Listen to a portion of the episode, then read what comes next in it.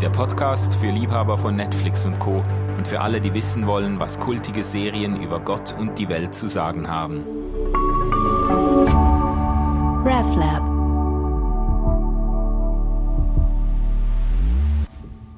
Einen wunderschönen guten Tag und äh, herzlich willkommen im Jahr 2024, liebe Popcorn Culture Hörende. Ähm, der Manu und die Jana und der Jay begrüßen euch im neuen Jahr. Yes, yes, genau. Und es wartet viel Gutes auf uns. Ich habe mal geguckt, was so im Serienjahr 2024 so ansteht.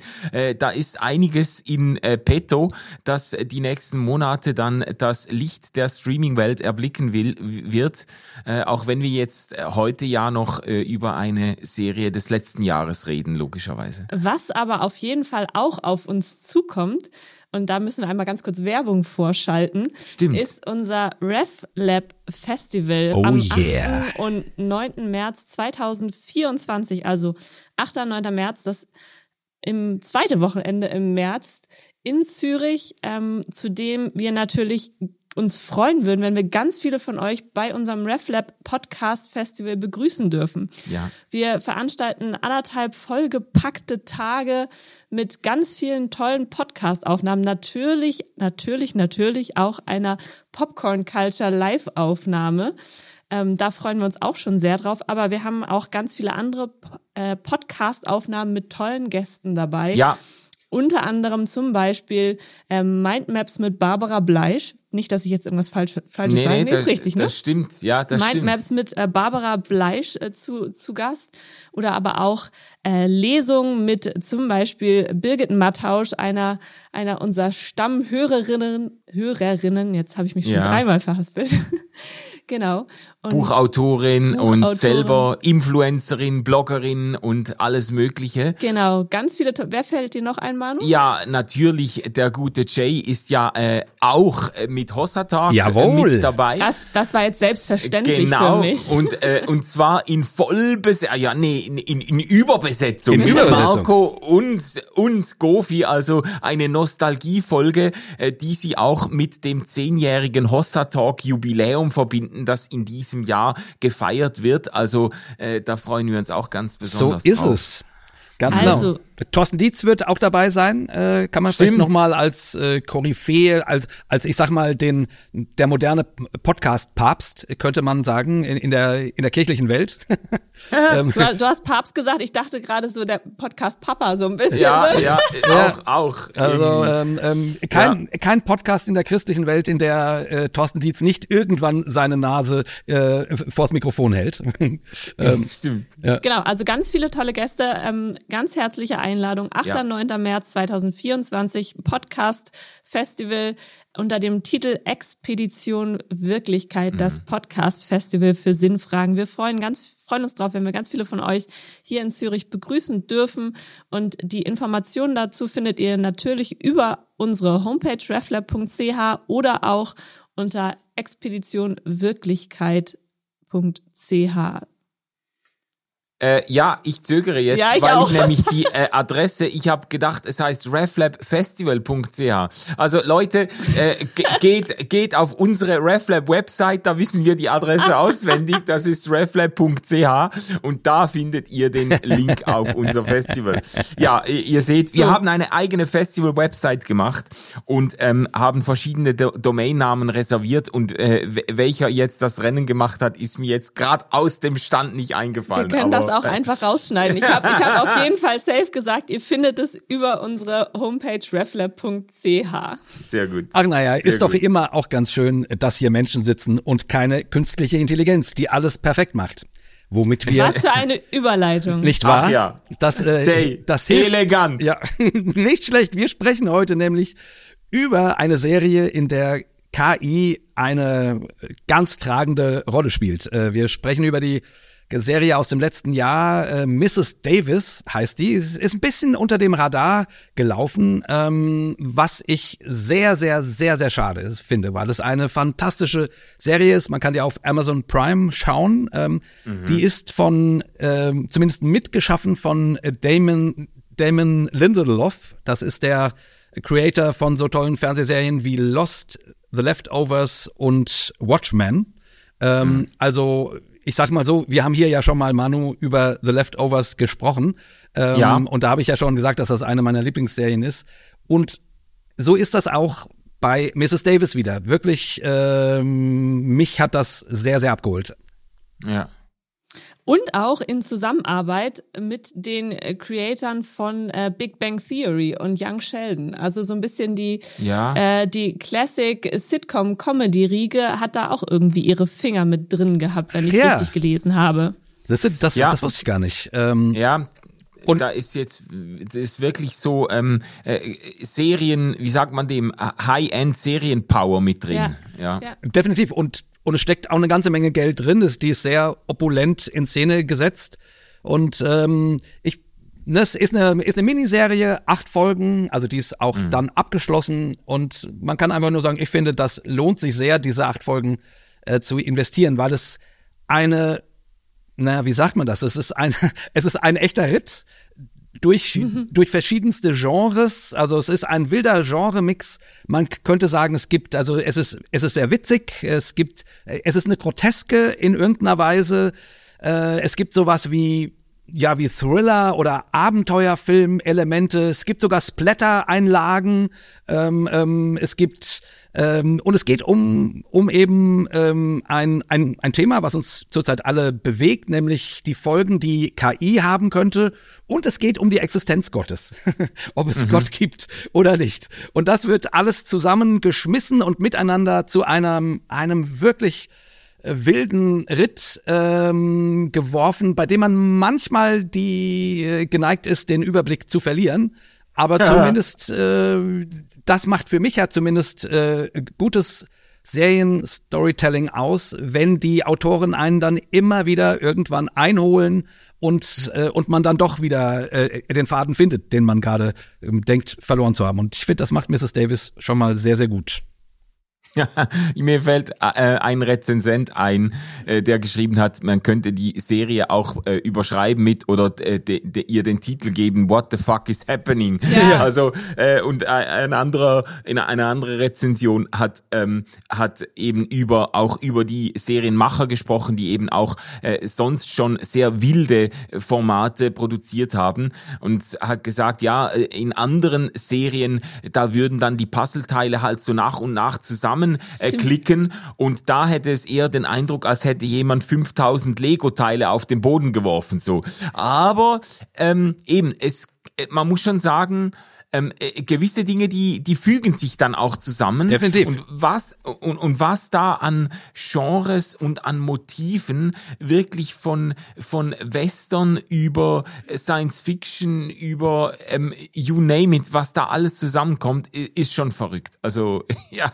Ich, ich muss ja gleich mal am Anfang äh, gestehen, dass ich noch nicht durch bin mit der Serie. Also ich bin, wie gesagt, es ist eine Miniserie, es sind acht Folgen, aber die dauern auch immer irgendwie zwischen 40 und 60 Minuten. Ja, ja. Und ich bin irgendwo in der Mitte, ich glaube bei vier oder fünf aber es fließt auch so in meiner Erinnerung ineinander. Ich könnte jetzt auch nicht mehr sagen, was davon in der zweiten und was in der vierten Folge passiert ist, weil yeah. einfach so viel passiert.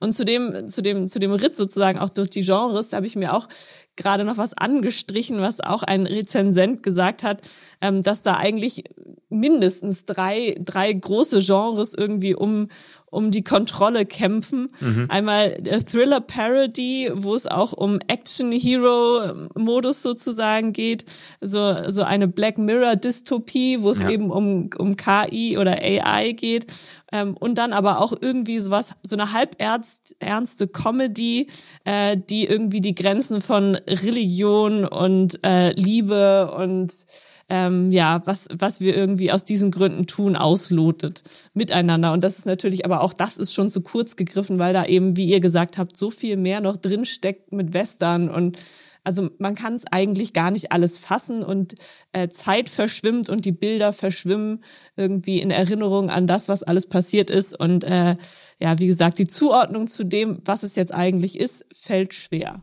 Aber ja, es ist, ist mir noch nie so schwer gefallen, den Inhalt oder die Storyline einer Serie irgendwie überhaupt im Kopf zusammenzukriegen, geschweige denn zu erklären. Haben ähm, wir ja bisher auch noch nicht gemacht, ja. deswegen drucken wir uns ja. Ja, ja, genau, genau. Aber es macht, es macht halt, es macht schon auch Spaß. Ja. Man wird reingezogen. Ja. Es ist sehr bildgewaltig.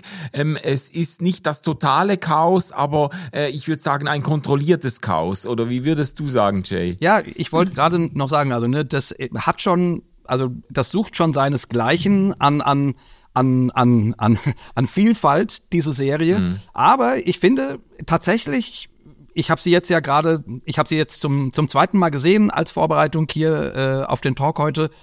Und ich finde schon, dass sie dann doch als Gesamtkunstwerk äh, ähm, ist das schon nachvollziehbar. Also es ist, es, mhm. es ist nicht komplett äh, mal so und mal so und mal so und mal so. Es bedient sich postmodern wirklich in allen möglichen äh, Genres und allen möglichen Dingen, aber es ist schon eine, schon eine stringente Geschichte, die halt eine Menge Ausflüge macht, ähm, die dann irgendwie, genau, also ich will damit nur sagen, wenn Leute jetzt denken, oh, das klingt aber kompliziert. Äh, nee, es ist auch sehr spannend und es ist auch sehr witzig und sehr unterhaltsam. Also lasst euch darauf Und es ist trotzdem auch kompliziert. Ja. Sorry, es ist trotzdem auch kompliziert. Ja, das ist ja, ja.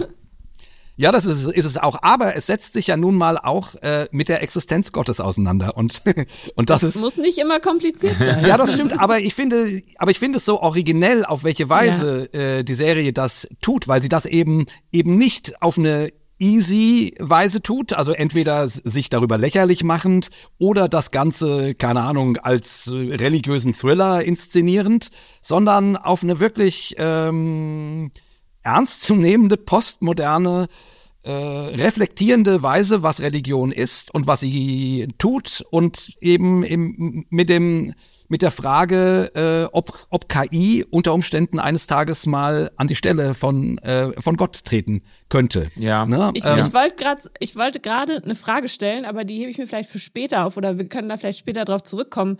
Meine Frage wäre nämlich, ob diese Frage oder die Auseinandersetzung mit Gott in der Serie auch funktionieren würde, wenn es nicht um diese KI, um Mrs. Davis als gottähnliches Wesen irgendwie gehen würde. Ja, mhm. also ich ich glaube. Aber darauf können wir später zurückkommen. Ja. Vielleicht müssen wir erstmal kurz inhaltlich. Genau, vielleicht müssen wir erstmal erklären, worum es eigentlich ja. geht. So genau. zum grobe Storyline. Ähm, so, soll ich das mal kurz versuchen ja, zusammenzufassen? Ja, versuch doch mal eine Schneise zu legen. Genau. Hier. Also, ähm, in, in, in welchem Jahr wir sind, wissen wir gar nicht. Present Day heißt es. Ähm, und in dieser Welt, die uns gezeigt wird, gibt es eine eine mächtige KI, die, die nennt sich in Amerika Mrs. Davis, in Italien Madonna, in äh, Spanien Mama. Ähm, also die hat überall unterschiedliche Namen, aber es ist dieselbe KI, die sozusagen das Leben der Menschen viel leichter macht und viel schöner macht. Ähm, es wird so angedeutet, dass sowas wie Kriege und Konflikte in den Hintergrund getreten sind, weil diese KI schickt die Menschen äh, immer wieder auf so kleine herausfordernde ähm, Quests, also so äh, ja so Aufgaben, die die erfüllen müssen, womit mhm. die Menschen dann äh, beschäftigt sind und sich dann sozusagen damit dann äh, im besten Falle irgendwelche Flügel verdienen können, die man dann im im Handy sehen kann. Ne? Also die, das ist eine App, ähm, Mrs. Davis, die man auf dem Handy trägt und die zu einem dann über die über die Kopfhörer spricht und und der man jede Frage stellen kann, die einen bewegt oder die man auch um Dinge bitten kann, die man braucht. Ähm, genau, und das ist sozusagen, also das ist quasi weltweit, äh, es wird der Siegeszug der KI quasi beschrieben, wie das ist, wenn es die Super-KI gibt. Also ne, das ist nicht eine nicht Chat-GPT, sondern es ist eine echte Super-KI, die die wirklich auch äh, Dinge kombiniert ähm, und die quasi naja, die so wirkt, als ob sie eine wirklich eigene Persönlichkeit ist. So. Ja. Ja, Jana? Und das hast du schon, schon so ein bisschen angesprochen, ähm, das ist schon so durchgeblitzt und ist, die KI ist aber gut für die Menschen. Also die mhm, Menschen, genau. also sag ich mal, weitestgehend sind die Menschen der KI wohlgesonnen. Also es ist nicht, nicht in dem Skynet. Genau, es ist nicht, es ist nicht so, dass die Menschen irgendwie sehr, sehr kritisch sind und, und irgendwie da eine Verschwörung oder sowas vermuten, sondern die KI ist gut für die Menschen und die Menschen äh, profitieren davon, wie du sagst, wenn sie diese Aufgaben erfüllen. So, ich glaube, in irgendeiner Rezension äh, stand auch äh, sozusagen, wurde auch gesagt, so die KI gibt den Menschen, was sie wollen. Also mhm. so, so sie, sie genau. befriedigt sie in ihren Bedürfnissen. So, also die KI ist was grundsätzlich erstmal Positives. Ja. Genau. Und dann haben wir sozusagen als als Hauptcharaktere ähm, Schwester Simon ähm, ähm, mit bürgerlichem Namen Lizzie, also eine Nonne, ähm, und ihren alten Kinderfreund Riley. Ähm, der, der sich, der sich einer Resistance gegen die KI angeschlossen hat oder die, die gegründet hat, eine kleine Gruppe von von wackeren und etwas chaotischen ähm, Leuten, die versuchen, die KI zu bekämpfen ähm, oder die Menschen zu befreien aus, aus der Sklaverei dieser KI. Ähm, mhm. Und das sind so die beiden Hauptprotagonisten. Ähm, Schwester Sim Simon äh, ist seit einigen Jahren Nonne. Das ist übrigens die ehemalige Partnerin von Riley. Ähm, und äh, sie ist quasi in den ähm, sie und sie ist auch äh, sie, sie arbeitet nicht mit Mrs. Davis äh, und sie und sie ist auch nicht gut auf sie zu sprechen, weil sie äh, glaubt, dass Mrs. Davis mit dafür verantwortlich ist, dass ihr Vater bei einem Zaubertrick ums Leben gekommen ist. Übrigens Zauberei auch ein ganz großes Nebenthema dieser Serie, was aber natürlich auch als Metapher für Trickserei und Betrug steht. Ähm, sozusagen, ja. darüber können wir vielleicht auch nochmal reden. Ähm, genau. So, und ähm, nun, und interessanterweise versucht Mrs. Davis immer wieder mit mit äh, Schwester Simon ähm, ähm, irgendwie zusammenzukommen, also die, die, die dazu zu bringen, ähm, auf eine Quest zu gehen. Aber die lenkt das immer ab, bis dann eines Tages äh, ihr Gott sagt, dass sie den heiligen Gral finden soll. Das war doch so, oder? Äh, schmeiß ich das jetzt durcheinander. Ähm, ähm, ähm, und die und und Mrs. Davis sie quasi auf die gleiche Spur setzt. Also es geht dann darum, den tatsächlichen heiligen Gral zu finden ähm, und äh, und dann verspricht Mrs. Davis ihr, wenn sie den Gral findet, dann wird dann erfüllt sie ihr einen Wunsch und äh, Schwester Simon bittet dann die KI, dass sie sich in diesem Fall dann abschaltet, dass sie quasi äh, ihre ihre eigene Existenz aufgibt. Und dem stimmt Mrs. Davis zu, also die KI.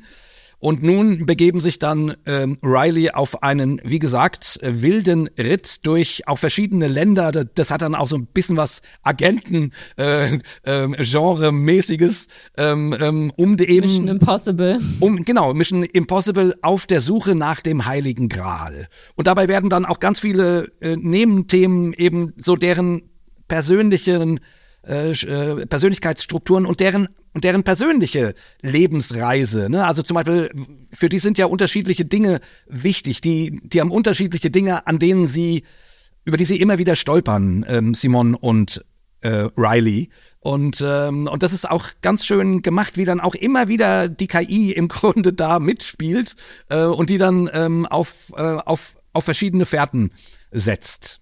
Ja, und ich sag mal so, das soll mal als Ausgangsbeschreibung vielleicht reichen, oder? Ähm, ähm, ja. ähm, ähm um, um uns, weil so viel, also also vielleicht kommen wir dann bei Schritt für Schritt, wenn wir über ein paar äh, Themen der Serie sprechen, dann auch noch zu ein paar anderen Ent Entwicklungen. Aber es ist, aber es spielen Geheimorden eine Rolle. Es ist, es, es spielen, also es ist wirklich äh, unfassbar, was da in acht Folgen passiert. Äh, das, äh, das hat man so noch nicht äh, so oft gesehen. Der Papst spielt mit, also es ist, ähm, es ist wirklich schon faszinierend. ja, ich finde das eigentlich sehr, äh, ich finde das sehr äh, treffend zusammengefasst oder zumindest äh, vor Augen geführt, so was, äh, was äh, die Serie so durch die Episoden trägt, so diese ganz entscheidende Aufgabe von Simone ähm, äh, oder den Deal, den sie mit äh, der KI Mrs. Davis gemacht hat. Ich besorge den Heiligen Gral und du schaltest ja. dich dafür aus, wenn ich den Gral gefunden habe. So, das ist, das trägt eigentlich äh, durch die äh, ganzen Episoden äh, durch und äh, die Gespräche, die Simon, vielleicht muss man das schon hier sagen, das ist vielleicht ein kleiner Spoiler, aber ähm, die, die ähm, Beziehung dieser Nonne zu Gott wird sehr, sehr äh, anschaulich gezeigt. Das wird in Form von äh, tatsächlichen Begegnungen mit Jesus Christus, der aber äh, eben in äh, einem Falafelladen eigentlich ähm, mit der Simone dann äh, Simone dann äh, spricht und sogar ein äh, ein äh, Verhältnis äh, na, sie sind ja verheiratet, ne? Äh, sie, genau. sie als Nonne ist ja mit Jesus Christus verheiratet und so ist das dann durchaus auch recht intim, was bei diesen Treffen vor sich geht. Ich, ich musste irgendwie so ein, so ein kleines bisschen, ich weiß nicht, äh, ob ihr euch, euch noch an Don Camillo und Pepone erinnert, äh, so, ein, so, ein, so ein kleines bisschen daran denken, wie, wie, wie der alte Don Camillo in den Schwarz-Weiß äh, Filmen dann immer vor dem Kreuz steht und mit dem Gekreuzigten spricht, was ja mhm. dort auch schon recht intim und persönlich ist und so. Und das wird hier quasi nochmal um drei Nummern getoppt, ähm, weil du sozusagen tatsächlich eine Nonne äh, einer Liebesbeziehung mit ihrem Mann Jay, immer wenn sie sich ins Gebet zurückzieht, betritt sie diesen Falafelladen und das mhm. ist schon, äh, also das fand ich schon, also ehrlich gesagt, ich habe noch nirgendwo Gebet so so intim umgesetzt gesehen wie in dieser Serie. Das fand ich schon sehr sehr herausragend. Also man muss vielleicht noch mal grundsätzlich dazu sagen, dass man von Anfang an so in dieses Nonnendasein von ihr auch so mit reingenommen ja. wird. Also äh, ich glaube, das ist noch die erste Folge. Da ist sie noch in ihrem Orden und man sieht ihre Mitschwestern und ähm, sie sie sie trägt auch ihr Gewand permanent und ähm, nochmal, um das deutlich zu sagen, äh, sie, sie ist quasi mit Jesus verheiratet und Jesus erscheint in der Serie in Form dieser Person, mhm. Jay. Mhm. Und Jay ist ein äh, Falafelverkäufer. Mhm. Ja. Also Jay arbeitet in einem Falafelladen und verkauft ihr Falafel. Und sie sitzt dann quasi immer am Tresen, spricht mit ihm, isst ihre Falafel und ist quasi mit ihm, also da, das ist ihr Gebet und das ist ihre Liebesbeziehung und ihre Heirat quasi mit Jesus. Genau, und da gibt's dann eine Tür, hinter der quasi äh, vermeintlich oder ähm, ähm, ähm vermutlich äh, Gott Vater, äh, der Boss, äh, mhm. sich befindet und die eigentlich auf weiten Strecken eben immer geschlossen bleibt und, äh, und äh, ähm, äh, ihr, ihr Verhältnis, ihr religiöses Verhältnis äh, läuft eben über Jay, über Jesus. Mhm. Ähm, und eben das ist, ich, ich finde das schon, dass äh, Jay, ich, äh, jetzt müssen wir dann die Jays auseinanderhalten, ja. den, den Jay, äh, den, den Jay, mit dem wir hier sprechen. und Jesus, den Jay, Jesus also der, Jay. Äh, der, Jesus Jay. Genau, und der Pop Popcorn Culture Jay äh, hat ja vorhin gesagt, das ist eine auch eine sehr berührende Veranschaulichung des Gebets eigentlich, diese sexuellen äh, Untertöne oder teilweise sogar explizit. Sie ist mit ihm verheiratet und hat quasi eine, eine, eine Liebesbeziehung zu ihm. So völlig fern von der Welt ist das natürlich nicht. Das hat man ja äh, auch untersucht bei, ähm, auch bei äh, ähm, Klosterbrüdern, bei Mönchen, äh, dass sie eben dann die Maria-Figur zum Teil auch auch sehr erotisiert haben, weil sie ja auf äh, äh, aufs Zölibat verpflichtet sind und dann werden dann diese religiösen Gegenüber werden auch erotisch aufgeladen und bei und bei äh, bei äh, Nonnen äh, war das umgekehrt auch mit äh, mit äh, Jesus teilweise der Fall. Also äh, das äh, da wurde ganz viel reinprojiziert. Auch. Ich fand das ich einfach so schön. Es ergibt total äh, ja, ähm, ich fand das einfach so schön, weil man ja natürlich sagt, eine Nonne ist verheiratet mit Jesus. Und, ja, ja. und, und, und das hat man ja so, so, wenn man so darüber spricht, keine Ahnung, da denkt man sich dabei nichts, ja, ja, klar, die lebt im Zölibat und äh, ist verheiratet mit Jesus, so. Aber ja. die Serie zeigt, was das bedeuten könnte, dass dann sozusagen eine, eine, eine, eine Nonne ins, ins, ins Gebet geht und da so eine innige, Begegnung äh, mit ihrem mit ihrem Gott hat irgendwie. Ähm, ähm, also wie gesagt, das äh, habe ich so noch nicht gesehen und das fand ich sehr spannend. Äh, ich, ich weiß gar nicht, aber interessant, dass du das jetzt sagst, Manu, dass das gar nicht so weit von der Wirklichkeit entfernt ist. Ich finde auch, ich finde, es ergibt total Sinn, weil also der, der Ehepartner, die Ehepartnerin ist ja das für viele Menschen das Wichtigste gegenüber mhm. im Leben. Also egal für wie lange oder ob, ob die Ehe hält oder wie, auch immer, aber zu dem Zeitpunkt, wo es so ist, ist es ja das Wichtigste gegenüber, mit dem einfach viel mehr geteilt wird als ja. nur, nur, nur irgendwie das Wort und was einem am Tag begegnet, sondern eben auch, auch viel, so viel Persönliches und dadurch entsteht natürlich auch eine gewisse Form von Intimität, die natürlich auch ähm, erotische, erotische Aspekte mit sich bringt. Also wenn ich einem Menschen sehr, sehr nahe komme und auch nur übers Gespräch oder, mhm. oder über meine Intimität oder über Persönliches, was ich mit einem Menschen teile, ähm, dann, dann entsteht ja nicht nur Intimität und Nähe, sondern eben auch, kann eben auch Erotik oder, oder eine gewisse Form von sexueller Anziehung sozusagen entstehen. Und deswegen ist es, glaube ich, einfach dieses, eine Nonne ist mit Jesus verheiratet, einfach bis zum Ende durchgedacht. Genau. Mhm. In dem Sinne. Genau. Also was, was, was, was bedeutet das? Und es bedeutet eben auch, dass dieses Gegenüber nicht nur nicht nur wichtigstes Gegenüber für persönliche Fragestellungen ist, sondern eben auch äh, gegenüber im, in einer Liebesbeziehung, mhm. die auch eine Form von Erotik mit sich bringt, ähm, auch einnehmen kann. Ja, ja. Und also man kann natürlich diese Sexualität auch eben einfach als auch symbolisch als Zeichen größter Intimität mhm. deuten, die äh, die Simone mit äh, mit Jesus als Nonne, die mit ihm quasi durch diesen äh, Eid, den sie ja leistet ja. in der, einer der ersten Folgen, äh, vermählt ist. Also so wurde das ja auch verstanden, eine geistliche Vermählung mit Christus. Ja, und das Schöne ja. ist ja, also finde ich, da ist die Serie durchaus sehr respektvoll. Ne? Es wird jetzt äh, also das Ganze wird, wird ja nicht irgendwie hm, schlüpfrig profanisiert oder ja, sowas genau. profanisiert, sondern es ist, äh, also es wird irgendwie wirklich deutlich, dass das eine äh, intime, sehr herzliche Beziehung ist. Und das hängt natürlich auch daran, dass diese Jesus-Figur, der Jay, dieser Falafelverkäufer, in ihrer Vorstellung, ne, man muss ja immer sagen, dass das ist ja äh, im Gebet, sieht sie den immer. Also die, das ist kein, also kein Ort, an den sie irgendwo wie fahren könnte, sondern ne, sie, sie geht ins Gebet. Und diese Figur ähm, ist ja auch schon sehr sympathisch. Also es ist, mhm. ich finde ich eine mhm. sehr schöne Jesus-Darstellung, die, wie sie das gemacht haben. Das, das ganze Ding ist ja hat ja was von einer, äh, von einer Parabel, äh, die Serie, von einer Grotesken, von einer Satire, von einer äh, auch Parodie.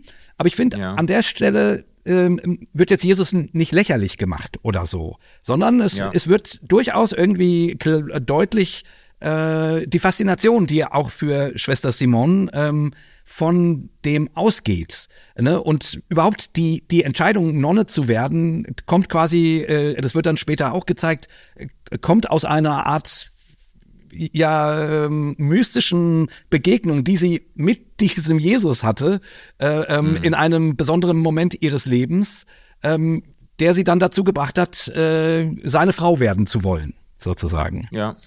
Ich finde, nicht nur in Bezug auf sie als Nonne oder auch in Bezug auf äh, Jesus Jay sozusagen, sondern auch auf, in Bezug auf die anderen religiösen Figuren oder Thematiken, wie zum Beispiel eben dieser Heilige Gral oder die Schwesternschaft oder was es dann noch, noch alles in die Richtung gibt, ähm,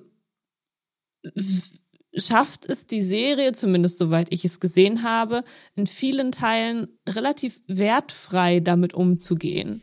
Ja. Also so, es, es, es wird einfach so dargestellt, als wenn es einfach so ist. Also das, das ist einfach, also auch die Geschichte jetzt zum Beispiel eben mit dem Heiligen Gral, die wir ja von Anfang an so ein bisschen begleiten.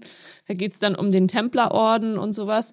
Und da ist aber kein Moment, wo man das Gefühl hat, das wird hier gerade in den Dreck gezogen, sondern es ist einfach so, als wenn das quasi einfach als Teil der Geschichte erzählt wird. Und dass das Dinge sind, die irgendwie Teil zu, zu dieser Geschichte, auch zu der Menschheitsgeschichte irgendwie einfach dazugehören.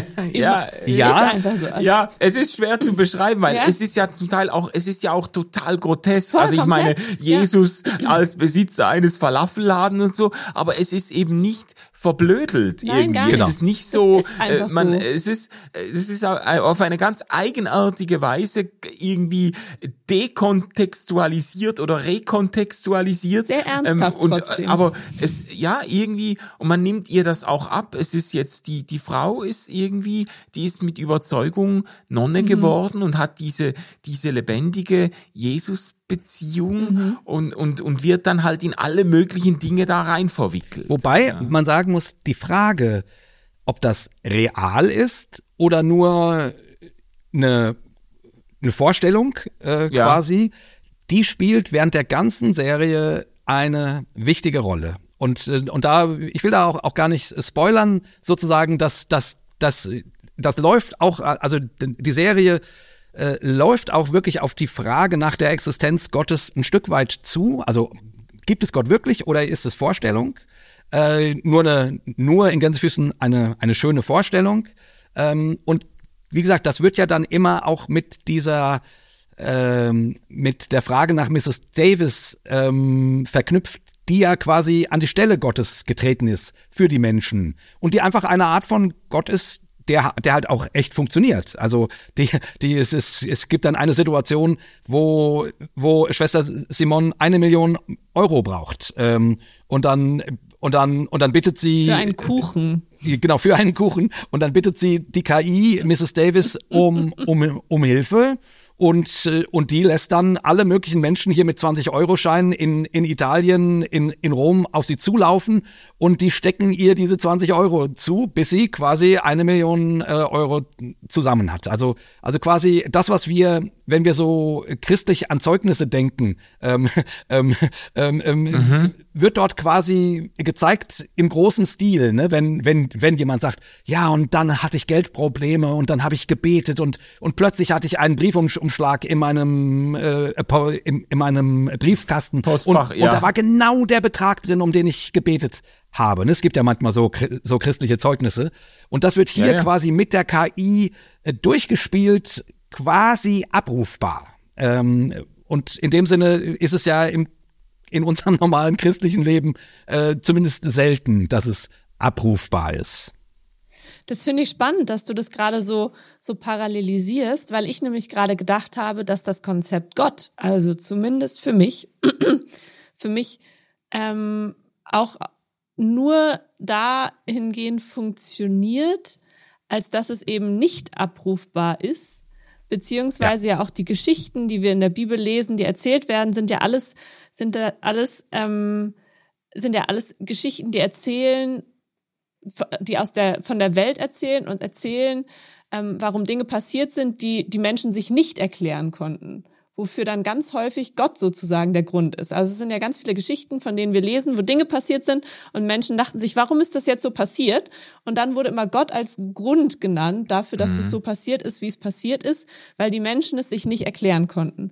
Und das ist ja in, bei Mrs. Davis quasi in dem Sinne mit, mit der KI genau andersrum. Also es passieren Dinge und die Menschen können sich es genau erklären und können genau sagen, es passiert, weil ich KI darum gebeten habe. Also ich krieg jetzt die eine Million, weil ich darum gebeten habe und die Menschen stecken mir alle 20-Euro-Scheine zu. Ja, aber es gibt doch schon die Parallelisierung, meinetwegen in der Bibel, dass Gott Menschen auf eine Quest schickt. Ne? Meinetwegen Mose, Voll, ja, ja, Mo, genau. Mose, geh nach Ägypten und befreie mein Volk. So, und dann, und dann, dann geht Mose und, und braucht dabei dann immer mal wieder Gottes Hilfe und dann kommen die Plagen, die macht dann Gott übernatürlich und so weiter, ne?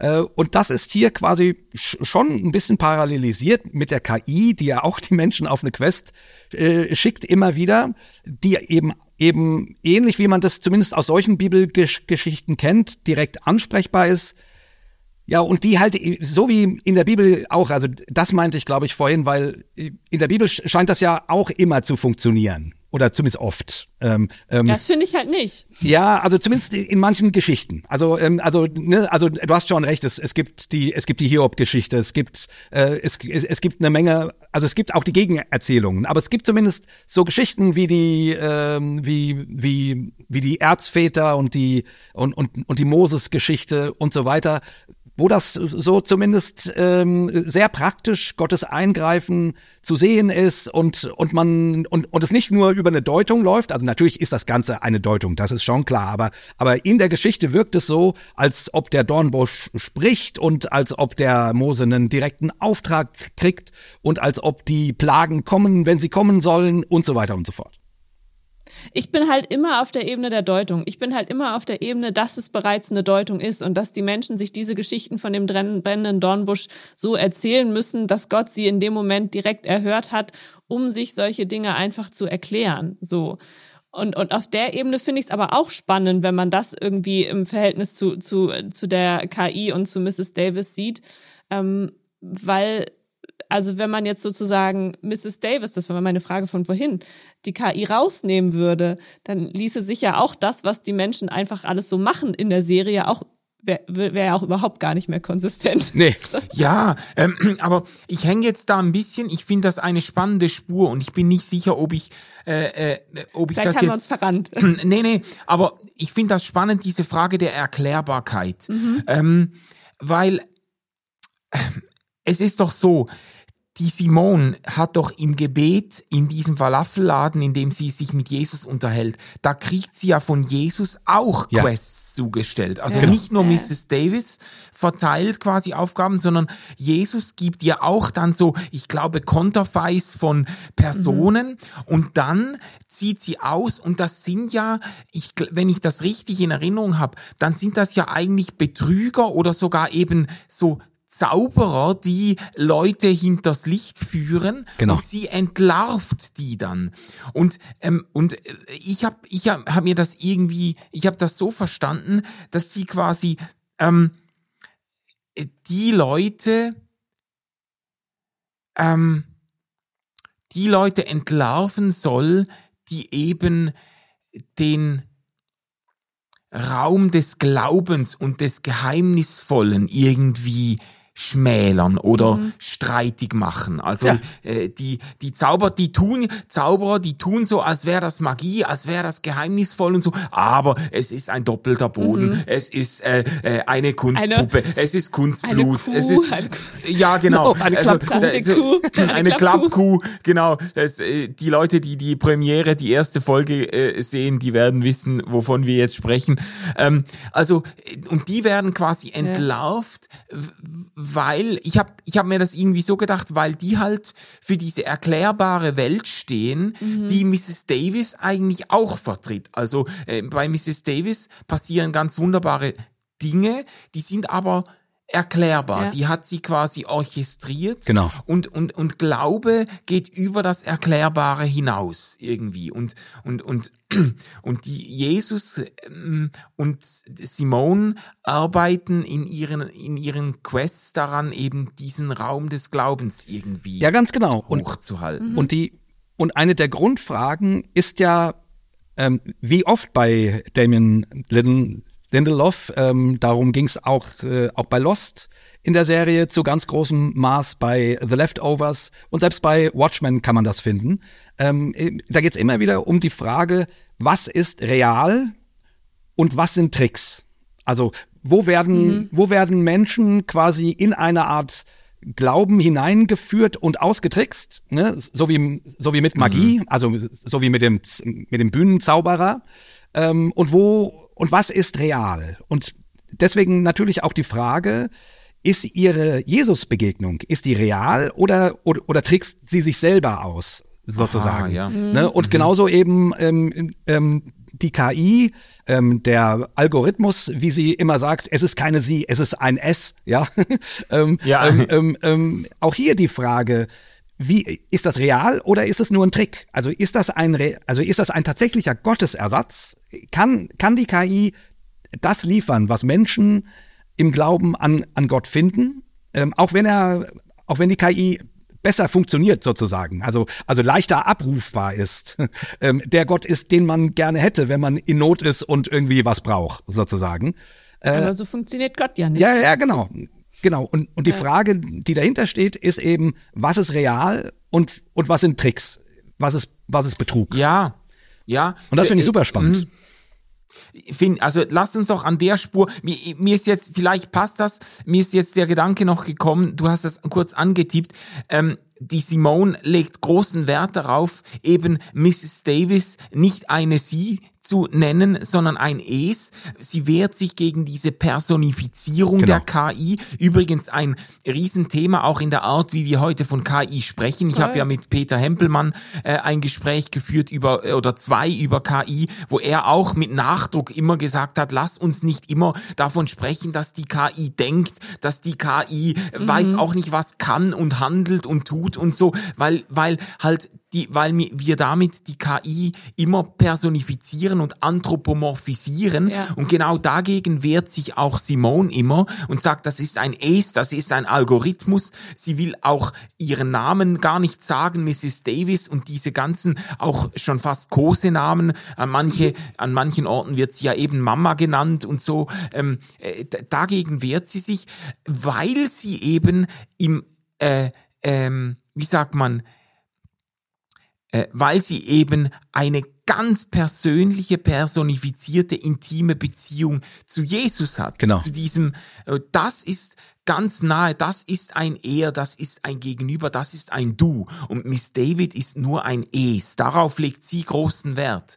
Und wir sind jetzt in einer Zeit, in der diese Grenze auch ein bisschen zu verschwimmen droht, oder? Ich finde das ganz spannend, weil ich darüber ähm, in meinem anderen Podcast, I Feel You, mit einer Psychologieprofessorin und Psychoanalytikerin lange gesprochen habe, ja. wo es eben um Bedürfnisbefriedigung geht und auch darüber sozusagen, wie wir mit, mit, mit KI umgehen und ähm, sozusagen, ob es in Beziehungen darum geht, dass meine Bedürfnisse befriedigt werden oder ob Beziehungen nur Beziehungen sind und ein Gegenüber nur ein Gegenüber sein kann, wenn etwas, wir haben das salopp gesagt, Unverfügbares entsteht ja. oder wenn ein, ein unverfügbarer Aspekt dabei ist oder eben auch ich in meinem Gegenüber, ich mich an meinem Gegenüber reiben kann, wenn es nicht nur darum geht, ja. meine Bedürfnisse zu befriedigen, sondern ich sozusagen auch Kontra bekomme oder oder ähm, mich mit jemandem auf Augenhöhe unterhalte, der der eine eigenständige Person ist, die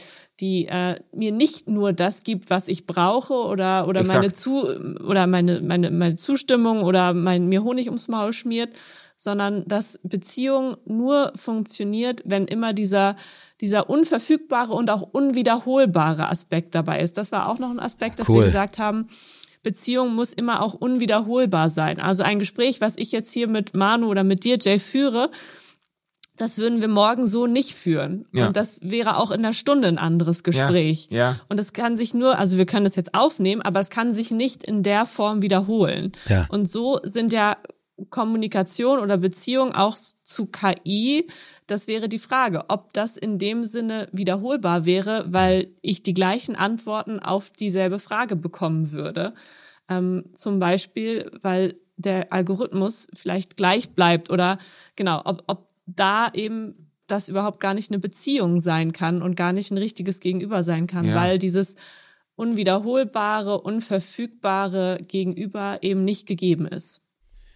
Ja, und ich meine, also die ähm, ähm, finde ich super spannend, was du gerade sagst, Jana, und auch gerade sozusagen auf theologisch äh, gedeutet spielt das, glaube ich, dann eben tatsächlich eine wichtige Rolle, dass Gott nicht verfügbar ist, dass Gott eben auch immer ein Stück weit Geheimnis ist. Und ich meine, das wird in, in der Serie mit der äh, KI schon auch schön ge gemacht, also dass sie so dass sie so göttlich wirkt und, und agiert.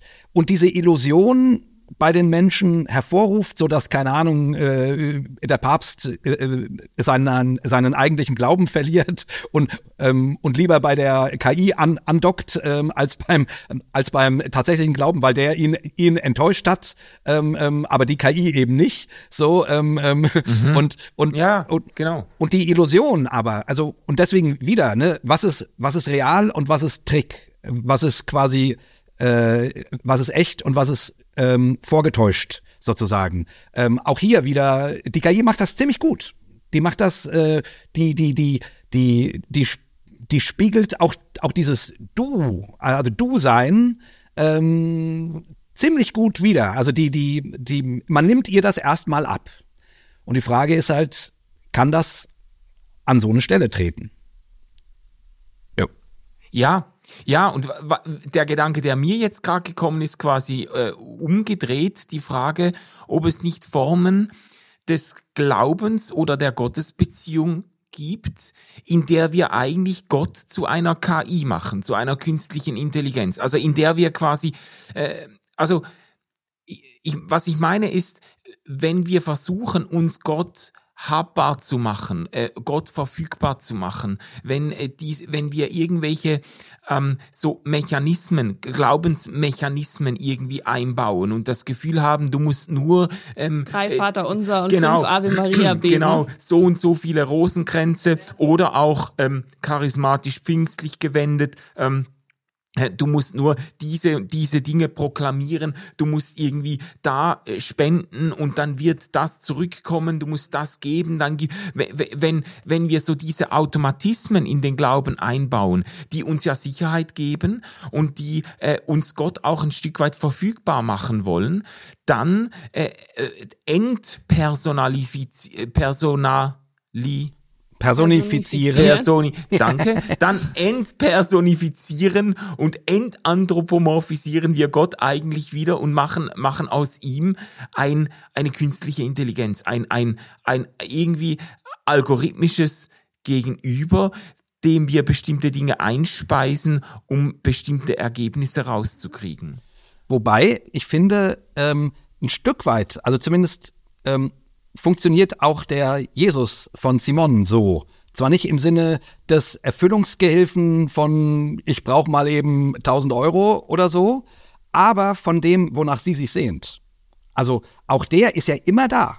Ne? Sie schließt mhm. die Augen und betritt diesen Falafelladen und Fast ja. immer. Es gibt eine Szene, wo, wo sie ihn, ihn dann suchen muss und so. Aber in der Regel ist er dann, dann da und wartet auf sie und lächelt sie an und sie fühlt sich geliebt und sie liebt ihn zurück und so weiter. Also, ne, ich, ich will nur sagen, mhm. auch, auch hier stellt sich, finde ich, schon die Frage, wie real ist denn das? Und ist diese, ist diese ähm, eben mhm. ähm, auch religiöse Gottesvorstellung, also dieses, was sie da im Gebet erlebt, ähm, wie viel ist hiervon Trick?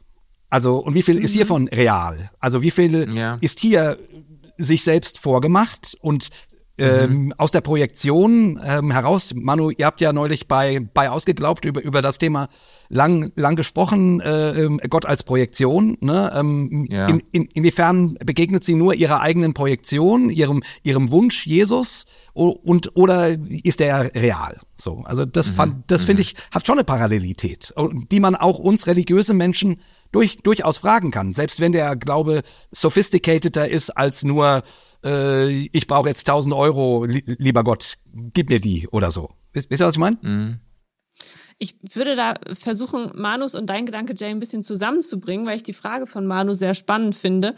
Also inwiefern wir Gott sozusagen depersonifizieren. Mhm. Das war ähm, mit mit dem Gedanken oder mit der Frage, die Jay du reingebracht hast. Ich glaube, dass dass sie quasi ja immer in ihr Gedankenkonstrukt geht. Ja. Und mhm. dass es person personalisiert ist. Das ja. ist so ihr personalisiertes Gedankenkonstrukt. Mhm.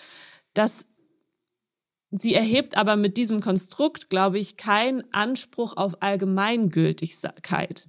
Also dieser Jesus, der Falafelverkäufer, der ihr begegnet, ist ja nicht, begegnet ja nicht in genau der Form auch ihrer Mitschwester. Wisst ihr, was ich meine ja. oder worauf mhm. ich hinaus will? Also du hast ja so ein bisschen die Frage gestellt, ähm, wenn wir nur fünf Rosenkränze und drei Ave Maria beten, dann passiert das und das. Mhm. Und das ist ja so die Anfrage, ähm, Gott, also eine Anfrage zu depersonifizieren und ein allgemeingültiges Rezept sozusagen ja, genau. zu finden. Genau. Und ich glaube aber, dass das, was bei ihr dargestellt wird, diese, dieses, ähm, er ist verfügbar, ist eine Verfügbarkeit, die nur in ihrem Geist funktioniert. Ähm, und die für sie keine Allgemeingültigkeit hat, sondern sozusagen nur äh, in, in ihrem Geist, in ihrer ganz persönlichen Gottesbeziehung funktioniert, die aber nichts damit zu tun hat, dass wenn sie jetzt das und das tut in diesem Falafelladen, dass das dann auch konkrete Auswirkungen vielleicht auch auf die Außenwelt hat, sondern vielleicht nur auf sich selbst Mhm. in Beziehung zu der Außenwelt, aber nicht, nicht im Sinne von einem, einer allgemeingültigen Verfügbarkeit des Falafelverkäufers. Wisst ihr ungefähr, worauf Ja, ja, ich ja. hinaus ja, will? ja. Ja, ja, also dieses, ähm, dieses subjektive Moment auch in ihrer Gottesbeziehung. Und es, ich glaube, es ist natürlich ist es komplexer. Ich würde ja auch nicht sagen wollen, ähm, äh, der richtige, wahre Glaube hat mit unseren Bedürfnissen und Sehnsüchten nichts zu tun. Also das wird ja auch, das würde ich ja auch nicht sagen wollen. Es ist ja, es ist ja gerade ein ein Kennzeichen auch oder ein Grund, warum äh, warum äh, Religiosität über Jahrtausende hinweg nicht tot zu kriegen ist und die Säkularisierung und alle und auch die auch die äh, Elektrifizierung und KIisierung dieser Welt überleben wird, weil äh, in der Religion, in der Religiosität, in der Spiritualität, im Glauben äh, halt auch ganz fundamentale existenzielle Bedürfnisse des Menschen angesprochen Total. werden. Ähm, aber eben es bleibt immer dieser auch dieser unverfügbare, so wie du das gesagt hast, dieser unwiederholbare, dieser unverfügbare Rest, auch diese Dimension, wo man, wo man sagen muss, ich, ich kann mir das jetzt nicht zurechtlegen, ich kann mir das jetzt nicht erklären, ich krieg jetzt auch nicht das äh, von meinem Gott, was ich mir eigentlich erwartet oder erbeten habe. Und irgendwo äh, viele Leute, manche Leute ähm, finden dann doch noch genügend Grund, an diesem Glauben festzuhalten ja. weil es eben, weil der Glaube für sie noch mehr ist oder nicht aufgeht in der Bedürfnisbefriedigung oder nicht aufgeht in diesem automatisierten, ähm, äh, ich kriege, was man mir versprochen hat. Vielleicht ist es genau das andere. Also ich habe, also wenn ich jetzt zum Beispiel von, von mir spreche, von meinem ganz persönlichen Glauben, Mhm. dann hat es auch ganz viel damit zu tun, dass es genau das nicht ist. Ich krieg nicht das, was mir versprochen wird oder meine Bedürfnisse werden nicht zwingend befriedigt. Ja. Ähm, aber ich halte an etwas fest. Mhm. Und das kann ich tun, egal ob meine Bedürfnisse befriedigt werden oder auch nicht. Ja. Und vielleicht ist das sich an etwas festhalten auch ein Teil von dieser von von meinem ganz persönlichen Falafelverkäufer oder meiner meiner ganz persönlichen ähm, Gottesbeziehung, die irgendwie da ist oder auch nicht da ist und dass ich auch manchmal irgendwie in dieses Diner gehe und den Verkäufer gerade nicht finde, sozusagen, um jetzt bei dieser Metapher zu bleiben. Ja. Und manchmal ähm, gibt's keine Falafel mehr oder irgendwas ist aus oder sowas. Ähm, Ja, aber ich halte mich daran fest, dass ich dahin gehen kann in meinem in meinem in meinem Kopf, in meinem Geist und dass äh, ich daran glaube, dass es diesen Ort oder dieses Konstrukt oder diesen Gott in dem Sinne für mich trotzdem gibt, Ja. unabhängig davon, ob Bedürfnisse befriedigt werden oder nicht. Ganz genau. Und ich würde sogar quasi nicht einen draufsetzen, sondern noch eine andere Pers Perspektive rein äh, geben. Also ich, ich finde der, was beim Gla oder jetzt, jetzt spreche ich mal auch von meinem persönlichen Glauben an Gott, was da sehr wichtig ist, ist äh, nicht nur, dass ich mich an was festhalten kann, sondern dass ich glaube, dass da etwas an mir festhält ne? ähm, und zu mir steht. Und auch wenn ich quasi die, also die Bedürfnisbefriedigung äh, ungenügend ist ähm, oder selbst meine mystischen Erfahrungen äh, überhaupt nicht vergleichbar sind mit, äh, mit, mit, mit dem, was, was uns hier von Schwester Simon gezeigt wird, der Glaube daran, dass es etwas Größeres gibt als, als ich, was das Universum zusammenhält, sage ich jetzt mal, und dass das an mir persönlich festhält. Nicht als Tool, sondern als, als Ja. du, als Gegenüber, als gute, gute Macht, ne, Bonn, Bonhoeffer von, von, äh, von guten Mächten wunderbar bar geborgen. So, daran denke ich da irgendwie. Das ist so für, für mich ein ganz wichtiger Grund zu glauben. Und dann geht's gar nicht unbedingt darum, ob ich das in jedem Augenblick meines Lebens sehen kann. Wisst ihr, was ich meine? Voll. Ich, äh, Ja. ich, ich könnte da jetzt gerade mal ein, spontan ein Bibelzitat ein, einwerfen. Oh, oh, sehr schön, sehr schön. Jana, go for it. Ja, ähm, aus, aus meinem, meinem Lieblingsbuch tatsächlich auch mein Lieblingsbibelzitat, was irgendwie gerade ganz passend ist zu dem, was du gesagt hast, Jay. Und zwar ist es aus dem Prediger Salomo oder Kohelet. Ähm, nach dem Gedicht der Zeit, alles hat seine Zeit, äh, folgt so ein Vers, Kapitel 3, Vers 11, den ich sehr tröstlich finde und der so ein bisschen auf das referiert, was du gerade gesagt hast. Ähm, alles hat er schön gemacht zu seiner Zeit. Er ist in diesem Fall Gott. Ähm, auch hat er die Ewigkeit in ihr Herz gelegt, nur dass der Mensch das Werk, welches Gott gewirkt hat, nicht von Anfang bis zum Ende verstehen vermag. Ja. Also wir, Sehr schön. Wir haben irgendwie eine Funken, eine Idee, ein, ein, ein Moment, irgendwas in uns, was festhält oder was, an was wir uns festhalten, was aber vielleicht auch an uns festhält, ähm, was wir aber überhaupt gar nicht, wo wir gar nicht den Anspruch haben müssen, das verstehen zu können. Zumindest nicht vom Anfang bis zum Ende. Und manchmal haben wir vielleicht Momente, in denen wir verstehen oder meinen zu verstehen und irgendwelche kleinen Erkenntnisse haben. Und ähm, ganz häufig haben wir das aber nicht. Und trotzdem wissen wir, dass da dieser Funke an Ewigkeit oder dieser Glaube oder dieses Festhalten ähm, irgendwie in uns gelegt wurde. Diese Ja. Vorstellung finde ich sehr schön in diesem Vers. Wundervoll. Aber jetzt trotzdem noch mal die Frage auch an euch. Aber die Versuchung, die, die, die der Gott namens Mrs. Davis darstellt, so ein verfügbarer, funktionierender Gott oder meinetwegen äh, jetzt könnte man ja auch sagen The Secret, ich ich bestelle beim Universum oder wie Ja, ja. was man da alles ne, für für Ausdrücke heutzutage hat. Äh, also das ist oder biblisch gesprochen ähm, das goldene Kalb, was da ist, was man anfassen kann, um das man tanzen kann. So, ähm, das ist ja also ich finde die Versuchung ist schon da. Äh, also deswegen finde ich die, diese Serie auch so gut, weil sie das einem so vor Augen führt ähm, und und und man und man sich eben fragt dann, was für einen Gott will ich denn? Will ich will ich den will ich einen Gott, der der verfügbar ist? Und ehrlich gesagt, ja, den hätte ich schon oft gerne. also deswegen sage ich, die, die Versuchung ähm, ähm, ähm, ähm, ist ist da, aber den kriege ich nicht. Und das und das wiederum setzt mich auf die Reise, äh, finde ich, dem dem Leben und auf die Gottessuche und dann damit Gott tiefer zu begegnen.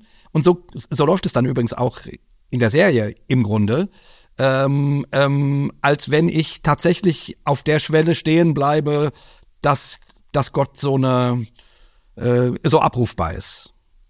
Mhm. Wie geht euch, euch das? Ich, also ich brauche keinen abrufbaren Gott.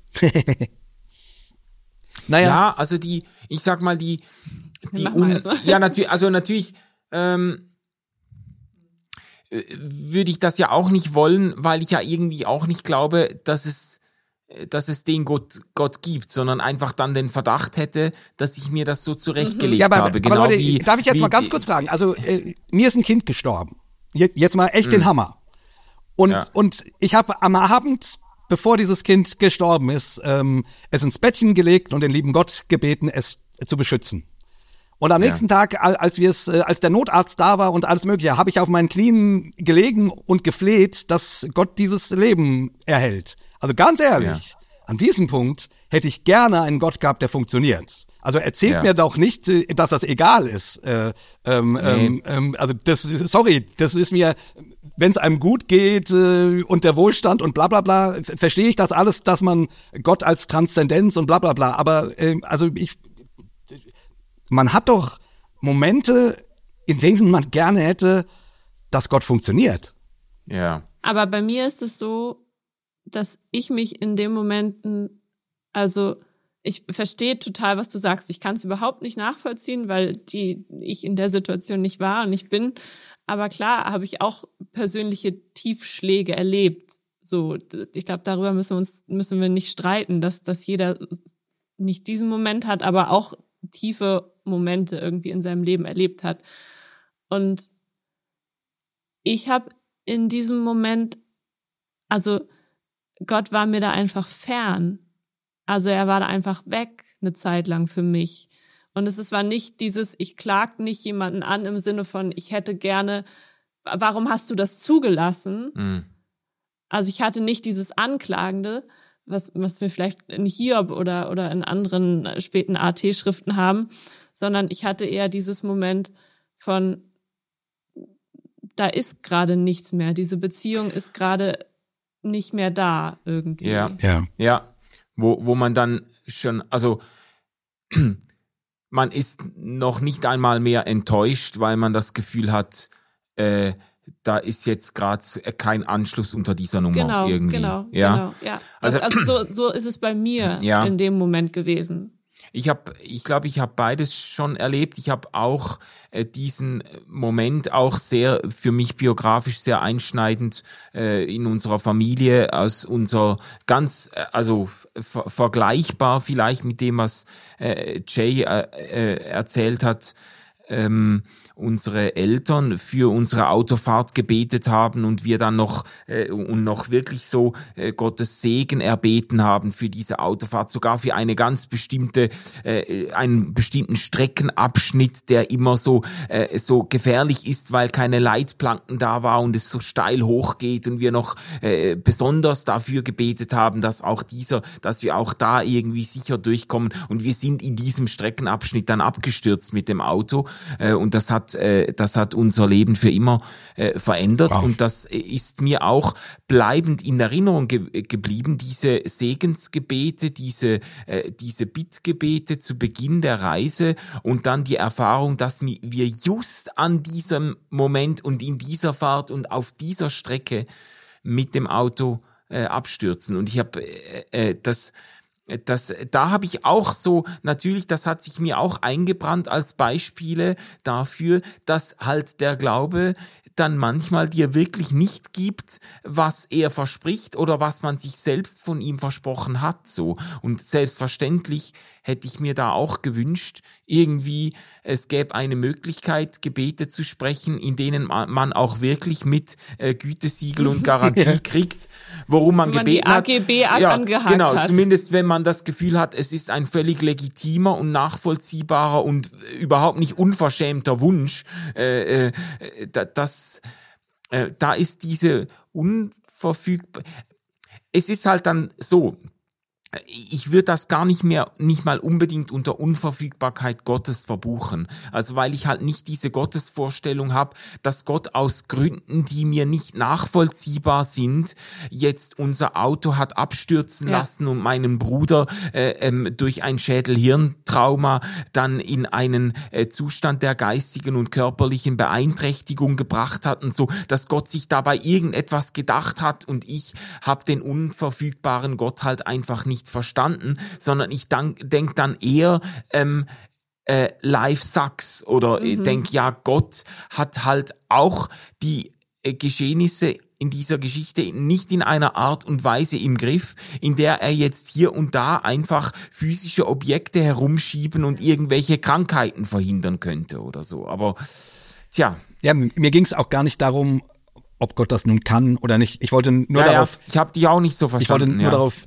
hinweisen, dass dass es schon Momente im Leben gibt, wo es wo es ganz schön wäre, wenn Gott wie wie die KI funktionieren würde, ne? Ähm, ähm, und und und dass es dann manchmal ganz schön hart sein kann, dass Gott unverfügbar ist oder wir das nicht verstehen oder wir nicht das bekommen, äh, was wir uns ersehnen, weil es ja eben auch eben, wie du gerade sagtest, äh, jetzt auch nicht immer nur um profane äh, Wünsche geht, sondern auch, Ja, ja. auch manchmal eben tatsächlich ähm, um offensichtlich äh, ja um, um offensichtlich gute Dinge sozusagen. Ja. Ne? Ähm, Und ähm, ich, ja, ja, genau. Und ich glaube auch, dass diese, dieses Motiv, das zieht sich schon auch durch die Serie Miss Davis hindurch, so diese Frage ähm, der, der Verfügbarkeit und der Erklärbarkeit.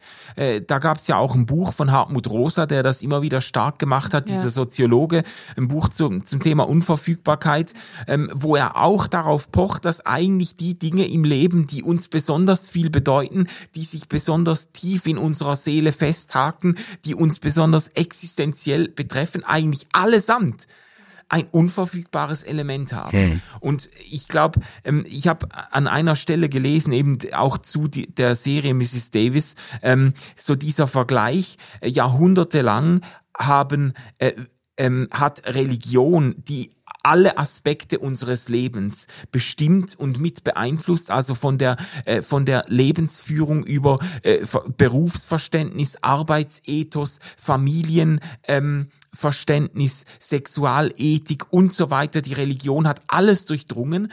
Und, ähm, und jetzt ähm, hat dieser Rezensent die Frage gestellt, wenn die Technologie die gleiche Art von weltgestaltender Macht hat, was passiert dann mit uns? Und ja. das ist ja eine, eine Überlegung, die Miss Davis diese Serie auch durchspielt, wenn die KI sämtliche Lebensbereiche mitprägt. Und wir sind ja schon auf halbem Wege sind wir ja schon da. Also äh, die Beziehungen genau. kommen äh, weitgehend über Dating-Apps und Tinder und you name it zustande. Sexualität wird über äh, irgendwie, äh, äh, wie heißt es nochmal, dieses äh, OnlyFans und und und YouPorn und weiß nicht was geregelt. Ähm, Arbeit, äh, äh, KI und überhaupt Digitalität ist aus Arbeit und äh, Kommunikation nicht mehr wegzudenken.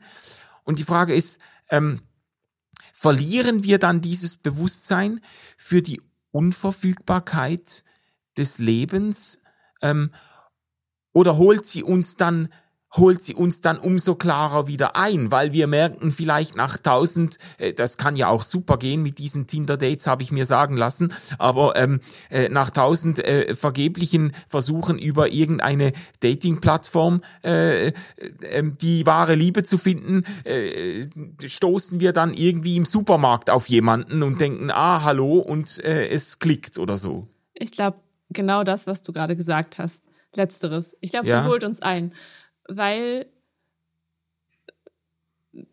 also es ist ja, ich glaube, es ist ein Trugschluss zu denken. Also klar, die Technologie ist soweit fortgeschritten und wir wissen viel mehr und ganz viel mehr ist abrufbar und kontrollierbar für uns.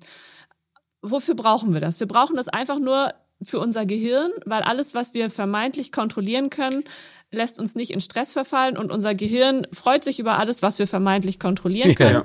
Sei es Liebe finden, sei es Arbeitsdinge möglichst gut kontrollieren können, äh, sei es irgendwie unseren Weg zur Arbeit oder wieder zurück oder auch unser Freizeitleben möglichst gut strukturiert und organisiert und kontrolliert abarbeiten können. Ja. So, das findet unser Gehirn ja toll. So, das das ist ja für uns zuträglich in dem Sinne.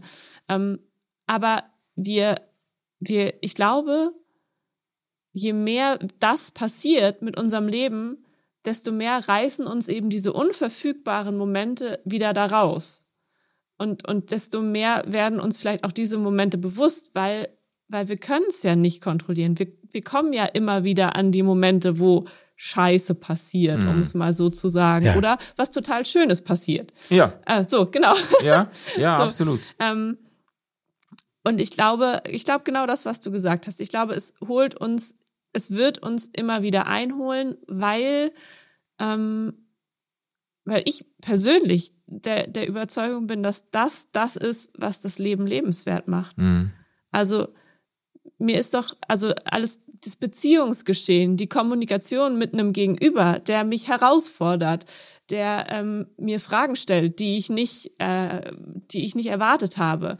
Eine Begegnung der Supermarktkasse mit einem Menschen, äh, den ich vorher nicht kannte, wo ich auf einmal das Gefühl habe, da, da ist was in dem Menschen, was irgendwie in mir Resonanz findet, ohne dass ich den, den hätte ich vielleicht gar nicht mal bei Tinder geswiped oder mhm. bei OnlyFans hätte ich mir den nicht angeguckt als, als yeah.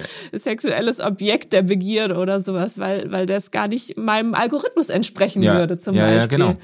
Ähm, und, und, und das sind doch irgendwie die Momente, wie du sagst, die irgendwo auch in Erinnerung bleiben und unser Leben irgendwie auch so krass und intensiv prägen können, was, glaube ich, ein Algorithmus in dem Sinne nicht vermag, weil mhm. der darauf ausgelegt ist, dass unser Leben in einer gewissen Bahn, in einer kontrollierten Bahn verläuft, ähm, die eben nicht diese Hochs und Tiefs hat, sondern einfach so auf einer mittleren Ebene so, so durch, durchschwingt. Ja. Mhm.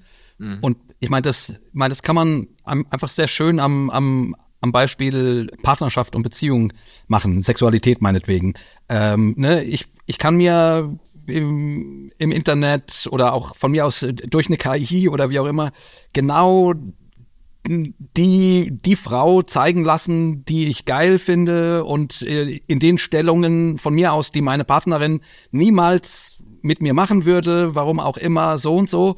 Äh, und das ist, und das hat ja schon was Tolles, ne? Man kriegt so eine, so eine Befriedigung von dem, äh, von seinen Bedürfnissen, ne? Das ist geil.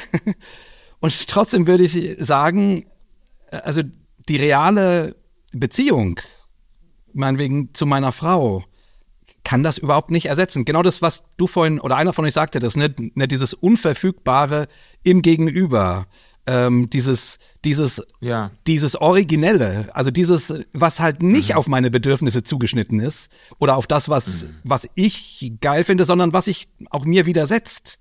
Ähm, das ist anstrengender, ja. sag ich mal, als vorm äh, Bildschirm zu sitzen und mir dort irgendwas anzugucken, was genau meinem, meinem Bedürfnis ent entspricht. Es ist viel anstrengender aber es hat natürlich auch eine ganz andere Tiefe und eine, und wenn das miteinander gelingt, auch eine ganz andere Nähe ähm, und Möglichkeit sozusagen.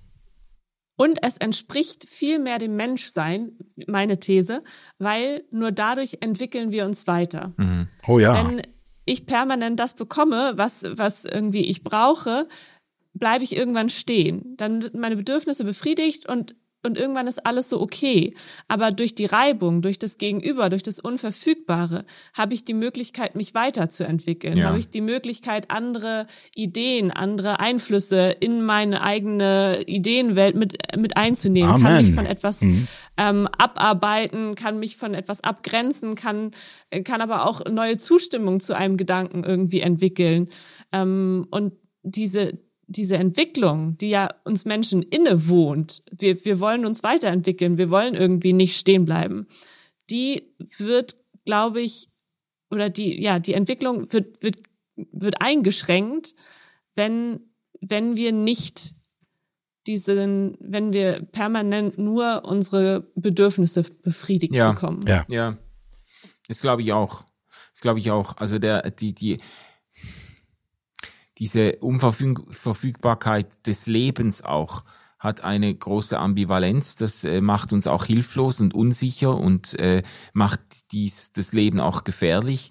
Aber es ist halt auch so, dass alles, was irgendwie von wirklich nachhaltigem Wert und tiefer Bedeutung ist, nicht ohne dieses unverfügbare Moment ja, auskommt. Genau. Also das ist ja dann auch ein Grund, warum irgendwie kein wirklich gesunder Mensch sich wünschen würde, seinen Partner durch eine Robo Robotik-KI ersetzen zu können, die äh, genauso aussieht und sich, äh, sich genauso verhält, aber die man eben nach eigenem Bedürfnis einfach formen kann, weil man bei allem Appeal, äh, den das vielleicht hätte, einfach sagen muss, ich hätte aber lieber ein Gegenüber, mit dem ich auch mal streiten muss, äh, von dem ich aber weiß, ähm, dass es sich mir aus freien Stücken irgendwie zuwendet oder so. Das, ähm, ja. Zu dem Thema, genau was du gerade geschildert hast, gibt es übrigens eine fantastische Black Mirror Folge, die das, die das genau äh, auf die Spitze treibt, quasi genau diese, was du gerade beschrieben hast, den, den, ja. den Partner, den man sich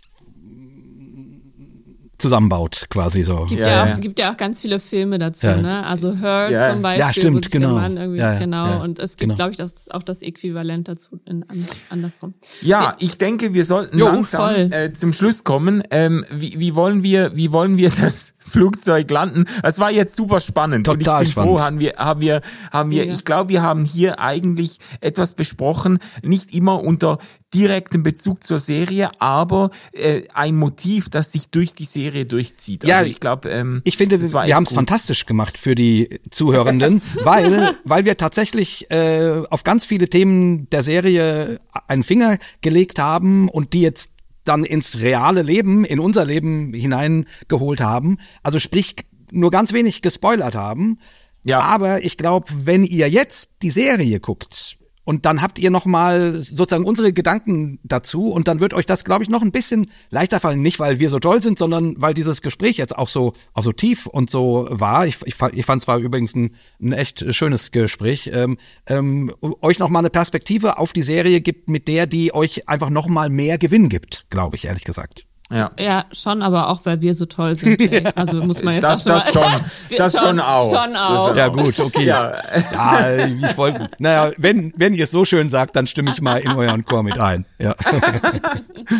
Ja, super. Ja, super. Ihr Lieben, ähm, Ich bin dann, klein, mein Herz ist rein, soll niemand Ich- drin wohnen, nur Jesus nur allein. Jesus allein. Genau. Nur Jay genau, allein. Ähm, also, Nur Jay. ja. Jay, ja, ja, genau, der, der Falafel Jay. Der Falafel Jay. Ihr Lieben, ähm, das äh, hat uns sehr gefreut, äh, mit diesem Gespräch dieses äh, Popcorn Culture Jahr zu starten. Vergesst nicht unsere, unser RefLab Festival ähm, am 8. und 9. März. Wer auch immer die Möglichkeit hat, in der Gegend zu sein, das lohnt sich wirklich. Dann können wir uns die Hand schütteln, äh, vielleicht was zusammen trinken und ihr dürft äh, äh, den spannendsten Gesprächen äh, lauschen. Äh, bis äh, zum nächsten Monat äh, bei Popcorn Culture wünschen wir uns, wünschen wir euch und uns äh, ganz wunderbare Wochen und äh, einen guten, äh, wie soll man sagen, einen guten Spätwinter und Vorfrühling. Ach, ich bin immer schon fast bei den warmen Temperaturen, weil ich Winter nach Weihnachten einfach hasse. Habt's einfach hübsch, macht's euch kuschelig, solange es noch kalt ist. Genau. Und zündet euch Kerzen an, schnappt euch eure Heizdecken und Wärmekissen und äh, kommt gut mit, mit, mit wärmenden und unterhaltsamen Serien durch die kalten Tage. Genau. Sehr schön. Und, ähm, ähm, und seid auch mal wieder ein bisschen analog. Ähm, das könnte man vielleicht aus unserem, äh, aus unserem Gespräch heute, heute ziehen. ja, ja. Sucht nicht ja. das goldene Kalb, sondern das reale Leben. Genau, umarmt das Unverfügbare. So, jetzt ist aber Oder- Schluss mit oder dem. eure mit Nachbarn. Ja, genau, genau. Also, äh, macht's gut. So, Tschüss. tschüss. RefLab.